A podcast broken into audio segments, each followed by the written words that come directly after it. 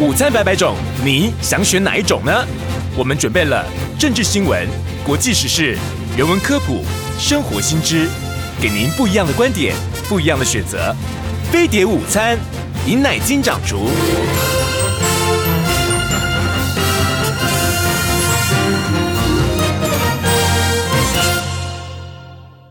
警告！十秒钟后即将登陆地球，快拿起手机下载全新飞碟 APP，接收地球大小事。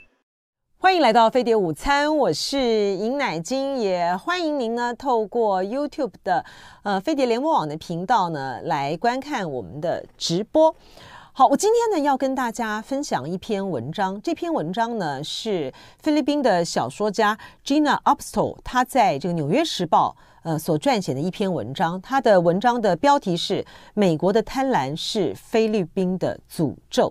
我们看到呢，最近呢，美国的国防部长奥斯汀呢，他到呃这个菲律宾去，和菲律宾呢达成了一个协议啊。这个协议呢，就是在原本呃美国在菲律宾呢可以使用的五个基地之外，另外增加了四个基地。我们看到呃，Austin 呢，他在呃菲律宾跟这个菲律宾达成了这样子一个协议之后呢。呃，非常强调的就是透过的这样子的一个基地的一个使用，他就要强调就是啊，我们捍卫呃所有这个民主、这个自由、这个联盟啊，呃他们的呃一些在主权上面的权力的行使啊。但我们实际上知道，就是说呃，他要呃美国要增加在菲律宾的这个四个基地的这个作用呢，它就是要在呃形成一个防堵啊，大陆呢出第一。出第一岛链啊，然后特别是在如果一旦南海有事，呃，台海有事的时候呢，要把菲律宾呢作为是一个补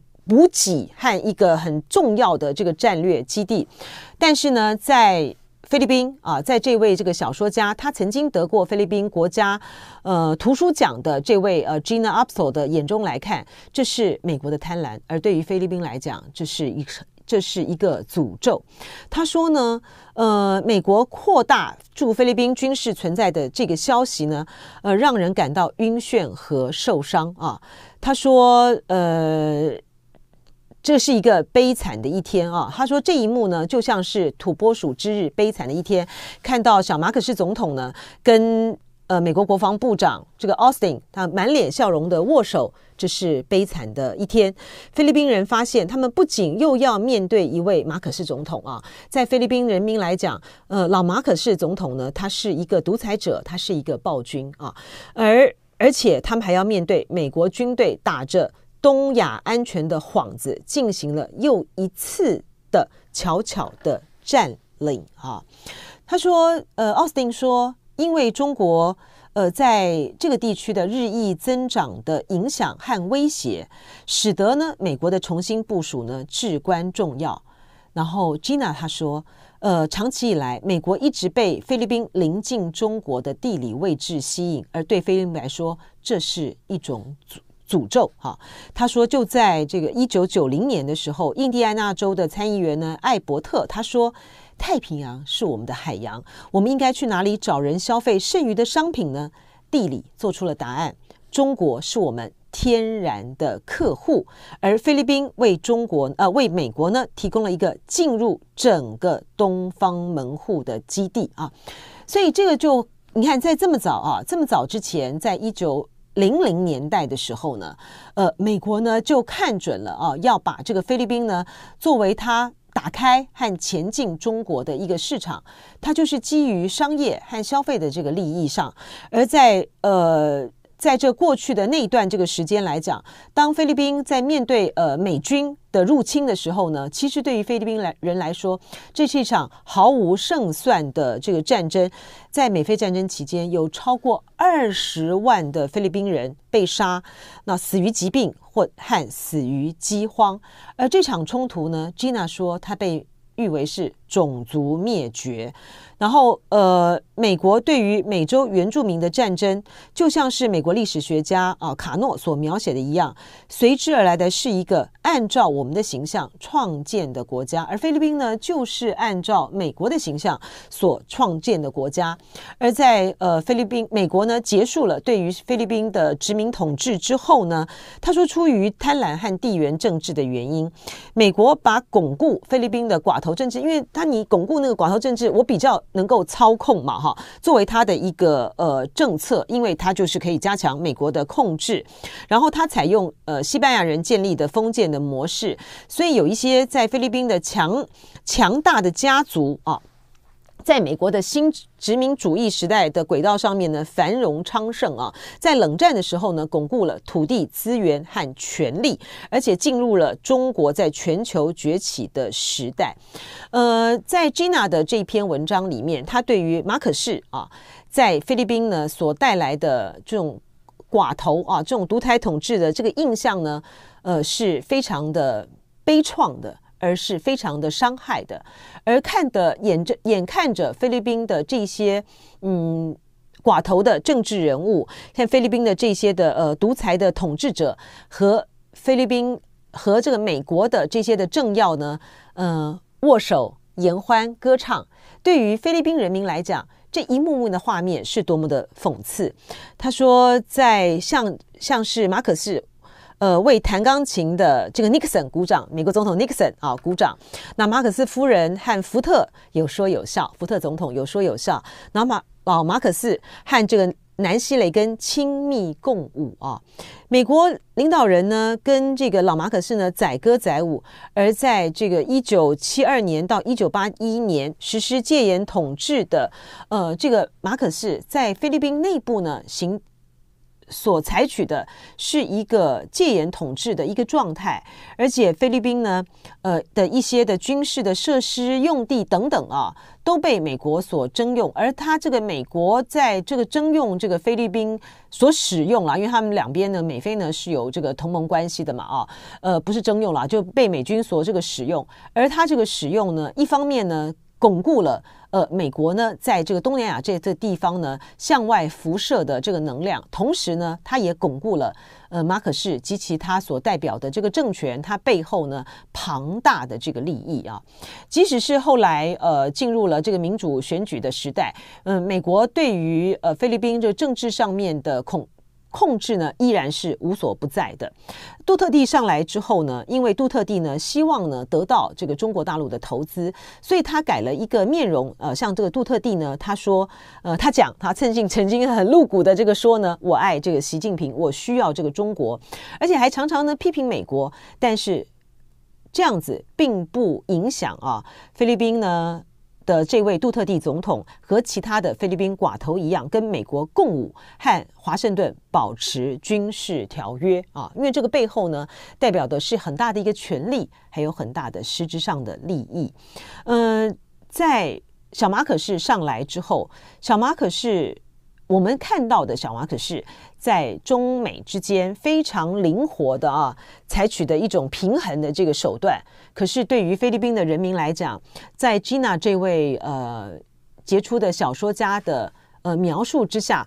小马可是他认为他和他的他和呃他的过去啊，不管是反复无常的这个杜特地，或者是在这个权力上面呢。呃，去夺取权力的这个杜特地呢，并没有什么太大的这个差差别啊。他说，小马可是呢是有一场虚假性。信息推动的竞选活动中得到了总统的职位，而且呢，他从来没有否定他的父亲遗留的任人唯亲和腐败的问题，甚至于在他任用的人事的过程之中，他采取的手段，他还是用了他的这个亲信和他最亲近的人，包括他的儿子。他的二十八岁的儿子呢，呃，桑德罗是政治新手，他被任命为菲律宾众议院的高级领导的职位。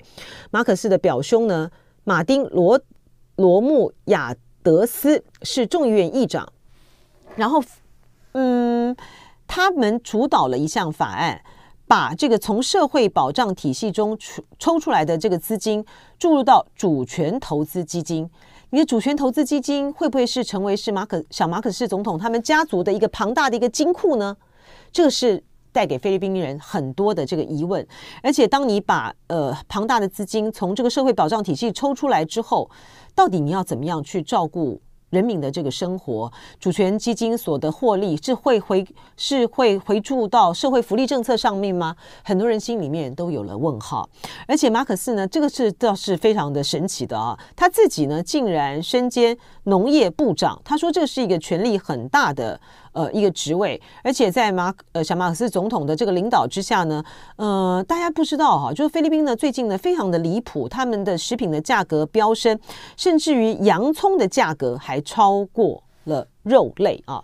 然后呢，呃，Gina 所要传递的一个观点就在于是说，因为美国对于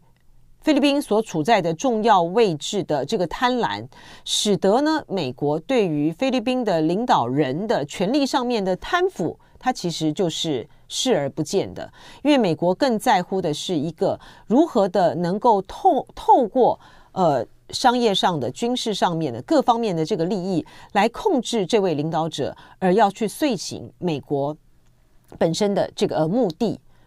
相形之下。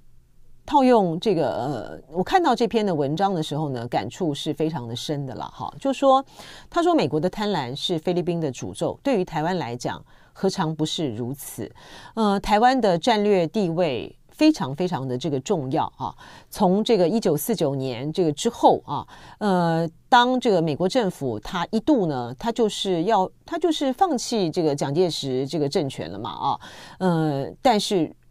他就是要放弃这个蒋介石的这个政权，呃，可是呢，因为这个苏联的，因为苏联两大这个集团的这个争端，他他正注意到了台湾。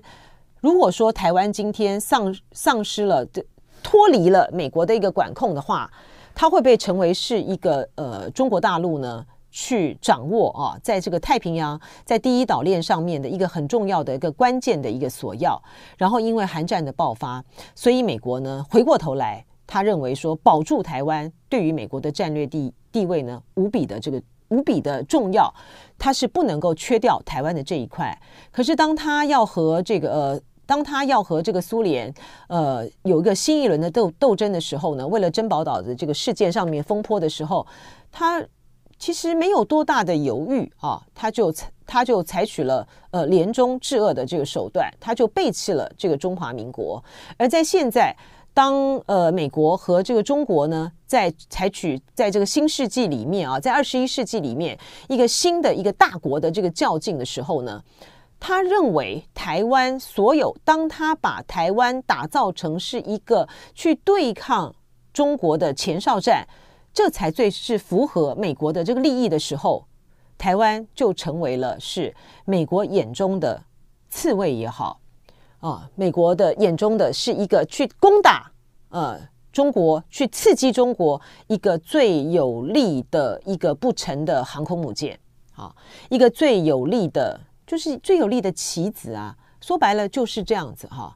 所以台湾的重要，对于台湾来讲。美国的贪婪